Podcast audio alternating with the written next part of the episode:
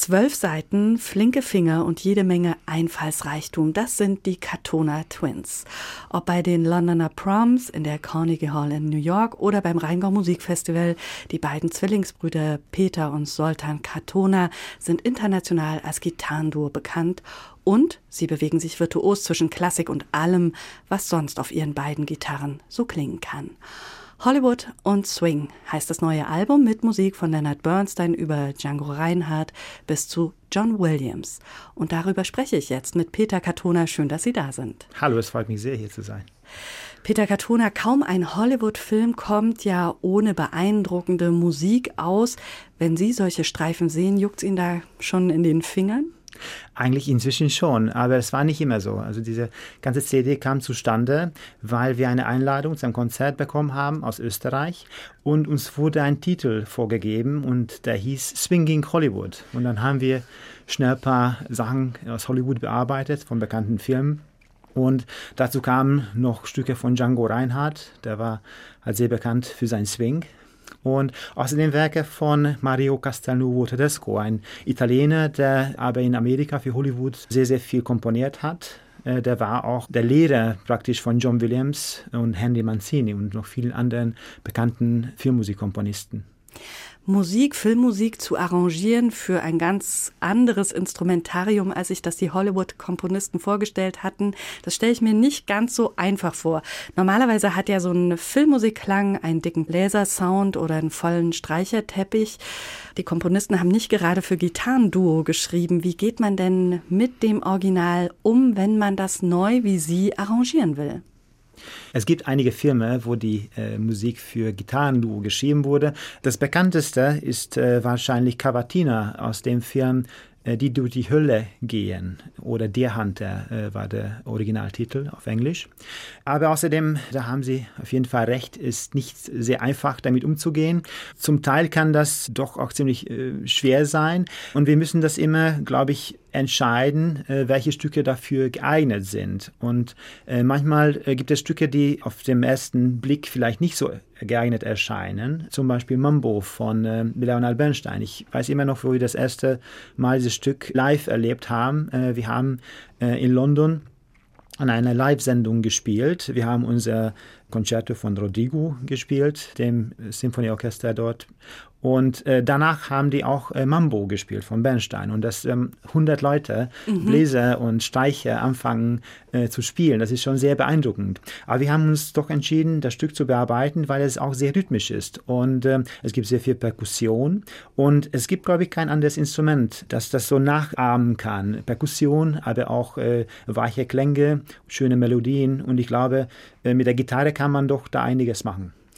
Wie geht man denn vor, wenn man dann diesen dicken Orchestersound hat, eine Partitur über viele, viele Seiten, auch über, mit vielen, vielen Stimmen und muss das dann so runterbrechen auf zwei Instrumente? Ich glaube, es ist auch sehr wichtig, dass man nicht nur die Partitur äh, da liest, äh, sondern auch, dass man die die Originalaufnahme hört, wie das klingt.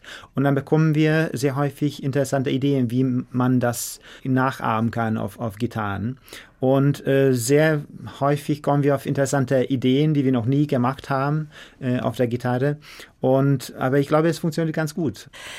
Auch auf dem Album ist Der rosarote Panther von Henry Mancini. Das klingt nach einer klaren Rollenaufteilung zwischen Ihnen und Ihrem Bruder. Wie teilen Sie denn das auf? Wer welchen Part übernimmt nach Vorlieben? Oder können Sie als Zwillinge alles gleich gut? Wie lösen Sie das oder losen Sie aus? Also mein Bruder würde wahrscheinlich sagen, dass er alles besser kann und ich das Gegenteil eigentlich. Aber äh, wenn wir ein Stück äh, bearbeiten, was sehr häufig vorkommt, weil für zwei Gitarren nicht so viel Repertoire gibt, und dann gehen wir so vor, dass ähm, erstmal äh, wählen wir die Stücke aus. Manchmal fragen wir sogar Freunde. Äh, zum Beispiel in diesem Fall habe ich äh, einen Freund gefragt in Liverpool, um zu beraten, äh, welche Filme, Filmmusik für Gitarren gut passen könnte. Und dann besprechen wir das und äh, danach gehen wir an die Arbeit, aber äh, zunächst getrennt. Also jeder macht einige Bearbeitungen und äh, wo so eine grobe Version zustande gekommen ist, dann setzen wir uns zusammen und machen wir die feine Arbeit. Und es äh, wird sehr häufig sehr viel geändert. Also wir arbeiten monatelang an dieser Bearbeitung und meistens äh, ist es auch mehr zeitaufwendig, als das Stück zu lernen, dann, wo das schon fertig ist. Einigt man sich dann ganz leicht auf so einen Kompromiss, wenn man beides zusammenlegt, oder wie muss ich mir das vorstellen? Ich glaube, es ist ziemlich einfach, weil äh, auch von der Bearbeitung her es wäre sehr langweilig, wenn immer der eine äh, die Hauptstimme spielen würde und der, die andere die, die Begleitung. Äh, das würde auch weniger Spaß machen und wir wechseln uns da so äh, aus und äh, ja, so machen wir das halt. Eine weitere Musik, die Sie für Ihr neues Album arrangiert haben, stammt von Mario Castelnuovo Tedesco, einem Hollywood-Komponisten, der in den 1940er und 50er Jahren sehr produktiv war, eher Insidern bekannt. Können Sie uns den mal kurz vorstellen? Ja, genau. Tedesco ist ein sehr wichtiger äh, Komponist für die klassische Gitarre. Der hat über 100 äh, Werke für Gitarre komponiert. Er war zunächst ein äh, sehr guter italienischer Komponist, der wegen seiner jüdischen Abstammung nach Amerika auswandern musste vor dem, vor dem Krieg. Seine Werke wurden wohl nicht mehr aufgeführt. Und der hatte äh, großes Glück äh, und Hilfe von Jascha Heifetz, weil er ein Konzert für ihn komponiert hat. Und Jascha Heifetz war damals schon sehr bekannt in Amerika und er hat ihm geholfen, dabei Hollywood einen Job zu bekommen. Und er hat dann für Metro Goldwyn Mayers die Musik für 200 Filme geschrieben. Und er war auch der Lehrer von vielen Filmmusikkomponisten, wie Sie vorhin schon kurz erwähnt haben. Genau, der, der war unheimlich wichtig und ganz große Komponisten wie John Williams oder Henry Mancini haben bei ihm studiert. Und er hat auch sehr schnell komponiert. Durch Zufall haben wir seinen Enkel kennengelernt. Wir haben ein Konzert gespielt in Los Angeles und zu unserer Überraschung kam nach dem Konzert der Enkel von Tedesco zu uns und wir haben uns sehr lange unterhalten über seinen Großvater und unter anderem hat er erzählt, dass äh, sein Großvater sehr schnell komponiert hat. Äh, so kann man es nur erklären, wieso er so viele Werke geschrieben hat. Und er hat immer, äh, was für uns interessant war, nur den Kugelschreiber und nicht den Bleistift benutzt. Das heißt, er hat so gut wie keine Fehler gemacht. Er hat die Stücke wohl im Kopf äh, zuerst komponiert und dann ganz schnell runtergeschrieben. Wenn Sie als Duo mal die Chance hätten, Musik für einen Film quasi exklusiv zu liefern, hätten Sie da schon was im Blick? Es ist interessant, dass Sie fragen, weil äh, ich komponiere eigentlich und äh, ich habe unter anderem äh, Stücke komponiert, die zurückgreifen auf äh, das Thema die Brüder Karamasow von Dostoevsky. Und ich habe immer schon in Gedanken das mir vorgestellt, dass das ein, ein Film aus dieser Musik, natürlich aus dem Thema äh, gemacht wird. Ich weiß nicht, welcher Komponist das für mich noch für Orchester bearbeiten würde, aber äh, es würde mich sehr freuen.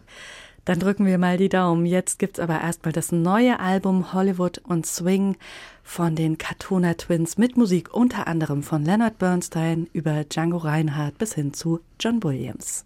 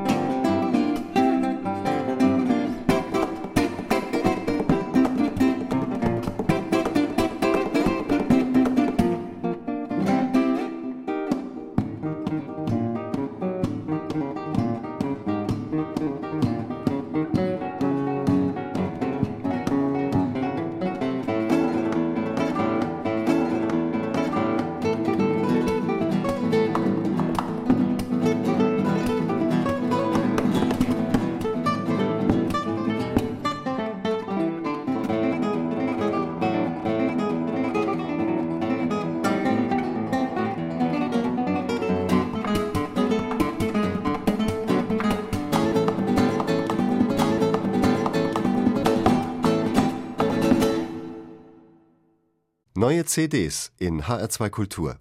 Weitere Rezensionen auf hr2.de